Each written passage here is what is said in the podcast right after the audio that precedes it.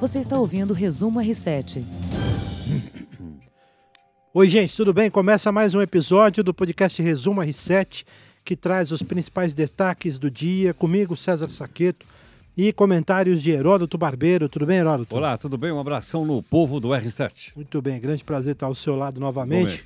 Um abraço para quem está acompanhando também a nossa live nas redes sociais, no Facebook, também no Instagram, no Twitter, tem a live também e ainda no YouTube. Tudo isso, claro, nos perfis do portal R7. Heródoto, queria começar a edição falando de economia. O CAGED revelou que o Brasil abriu mais de 70 mil vagas formais no mês de outubro. Foi o sétimo resultado positivo, seguido do indicador, fruto aí de 1 milhão 365 mil contratações e de 1 milhão 294 mil demissões, aproximadamente, de pessoas com carteira assinada. O que, você vê desse número? Olha, esse número é o seguinte: a, economia, quando ela começa assim, sobe e desce, sobe e desce, a gente não sabe o que vai acontecer. Ela geralmente é avaliada com tendência. Ou ela tem uma tendência de queda ou ela tem uma tendência de alta. Ela está tendo uma tendência de alta. Portanto, vários uh, números que já foram publicados, o comércio, o varejo, a parte da, da, indústria, e agora esses números, então, de pessoas contratadas com carteira assinada, mostram que a economia está tendo um aquecimento. Né? Não é aquilo que a gente gostaria que fosse, claro, nós gostaríamos que fosse muito mais rápido. Mas ela está aquecendo e é provável até que o país cresça este ano mais do que a gente imaginava lá em janeiro. Está né? tendo uma retomada do crescimento no país. Tem um outro dado econômico, não tem a ver com empregos, mas números da inflação, recuo nos preços de alimentos consumidos no domicílio e na tarifa de energia elétrica aliviou a inflação percebida por brasileiros mais pobres também no mês de outubro, segundo o IPEA, que é um Instituto de Pesquisa Econômica Aplicada. O indicador de inflação por faixa de renda mostra que famílias com renda mais baixa sentiram inflação de 0,01% em outubro. Olha, e no mesmo período, desculpa, só para completar, no mesmo período, o custo de vida aumentou 0,17% para famílias com renda mais elevada. O IPCA, que é o, Índice Nacional de Preço ao Consumidor Amplo, ficou em 0,1% em outubro. 0,1%. É, é muita coisa. Quer dizer, um pouquinho mais a gente entrar em deflação. Deflação é quando a gente fica abaixo de zero, o que também não é muito bom, né? porque logicamente mostra que a atividade econômica está, tá, vamos dizer assim, está fraca. Mas isso aí é bom para as pessoas que recebem salário, porque é, quando tem muita inflação, você fica com um monte de dinheiro no bolso e o dinheiro não compra. Quando não tem inflação, o dinheiro compra. Você sabe, um real é capaz de comprar um real. Então eu acho que é um dado importante. É possível que esse ano a inflação anual fique por volta de 3, 3,1%, né? o que é uma coisa muito, muito baixa e muito, muito boa para o público em geral. Muito bem, são as principais notícias econômicas. Queria falar um pouquinho de política, Heroto. O presidente Bolsonaro protocolou hoje um projeto sobre excludente de ilicitude. Segundo o presidente, esse projeto vai representar uma guinada no combate à violência no país. O tema já havia sido retirado do pacote anticrime. Queria que você explicasse um pouco para a gente que é leigo, né? O que significa essa excludente de ilicitude que tem a ver com o trabalho da Polícia Militar, especificamente. Né? Olha, é o seguinte, isso significa uma salvaguarda para policiais que matarem em serviço excludente, quer dizer, uh, eu tiro, né? Uh, significa o seguinte, significa, portanto, se um policial militar ou um policial civil matar alguém durante uma operação militar, ou uma operação de uh, repressão, alguma coisa, ele não vai necessariamente ser responsabilizado por isso. Porque, obviamente, ele está, ou ele mata, ou ele é morto, ou ele está para salvar a vida de alguém. Então, acho que essa questão é uma questão que os militares do país inteiro estavam esperando essa, essa proposta que o presidente apresentou agora.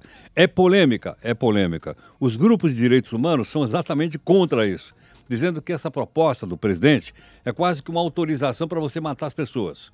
Então há um debate muito grande atrás disso, é um debate, logicamente, de caráter ideológico, mas a gente precisa entender o seguinte: o cidadão que, uh, que veste uma farda ou que é da Polícia Civil, ele tem que ter alguma certeza do que ele está fazendo né? porque ele não pode arriscar a vida dele, não pode arriscar a vida dos outros, e logicamente se uma pessoa está armada, o que, que ele vai fazer? Ele vai atirar na pessoa.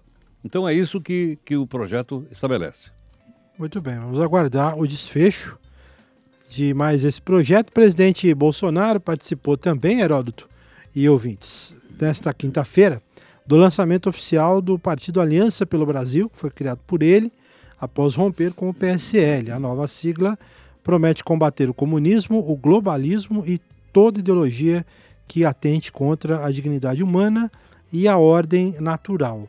É, queria que você falasse um pouco, Heroto, e explicasse também os trâmites, né? Porque o, o partido foi criado, foi lançado, enfim.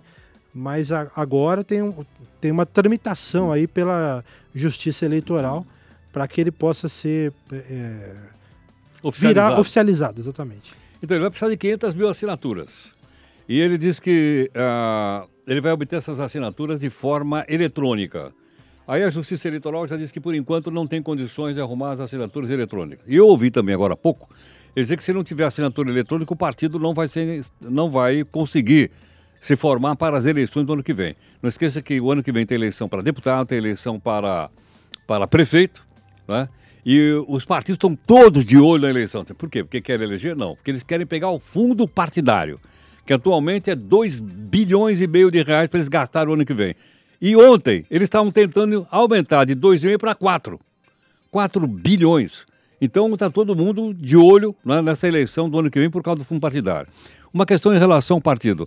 É, entre outras características que você citou do partido, é o que? Contra questões naturais, é isso ou não? É, é como é que tá aqui? Contra a dignidade humana, qualquer ideologia que atente contra a dignidade humana e a ordem natural. Bom, o que, que seria uma ordem natural?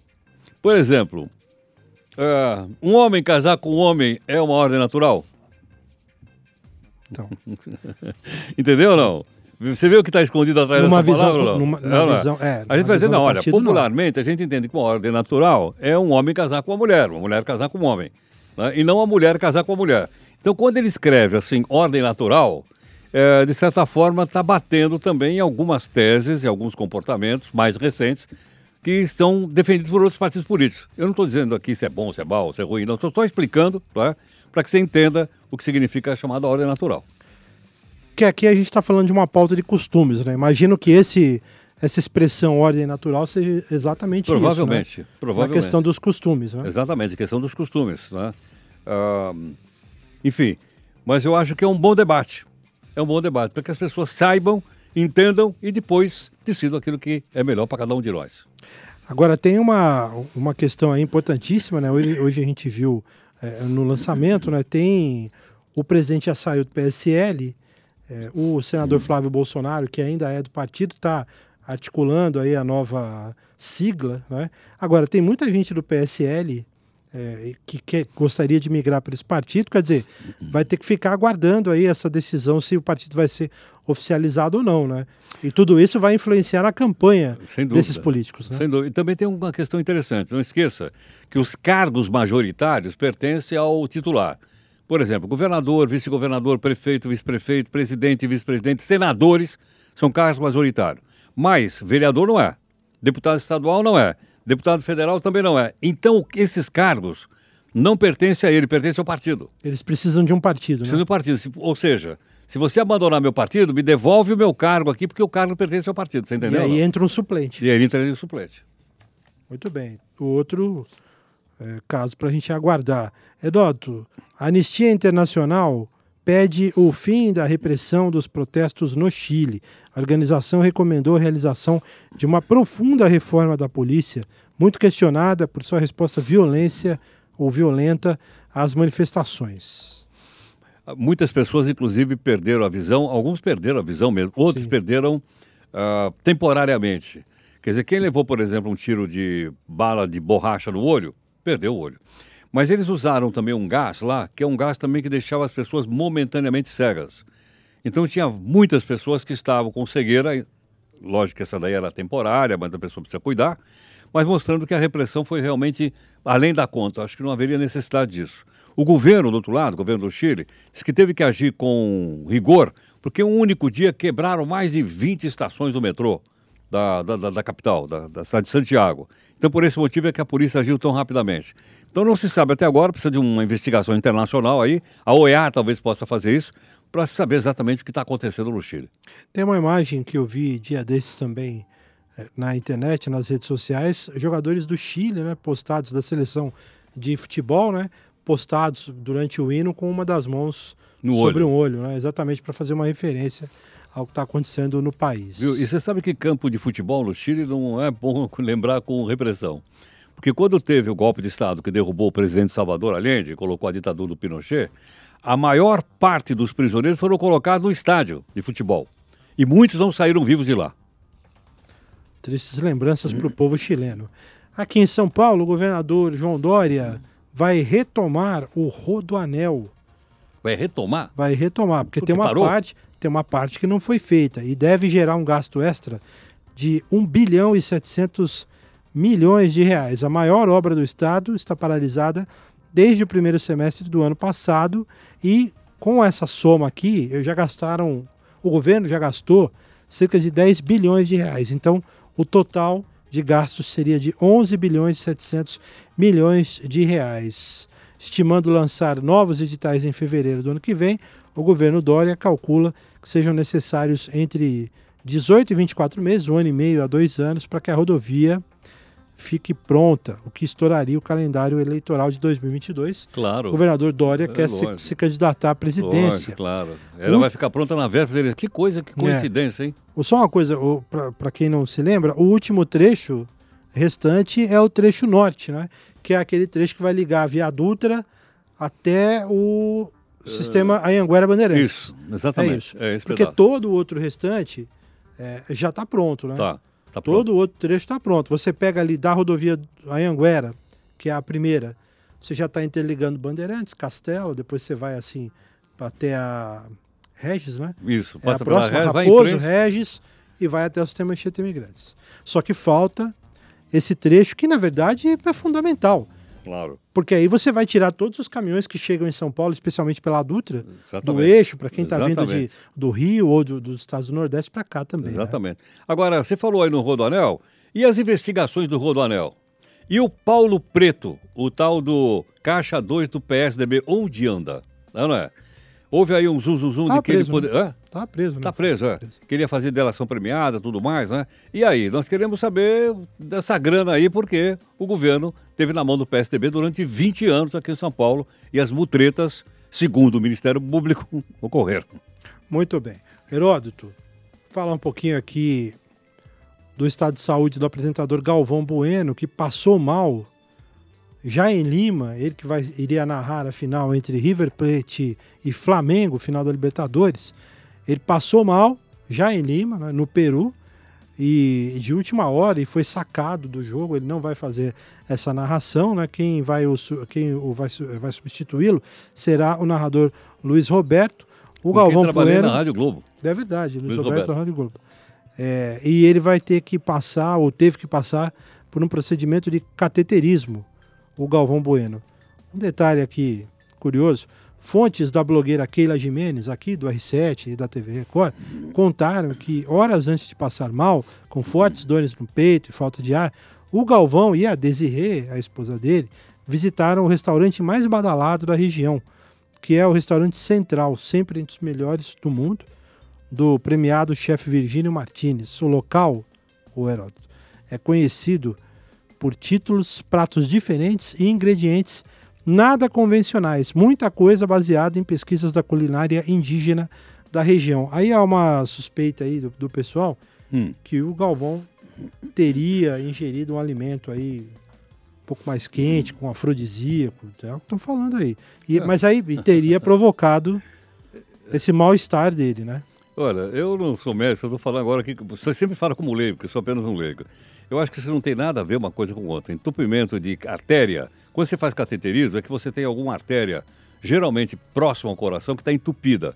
Ela vai entupindo gradativamente. Chega um ponto que ela, que ela entope e a pessoa sente falta de ar, dor no peito e pode, inclusive, ter um infarte.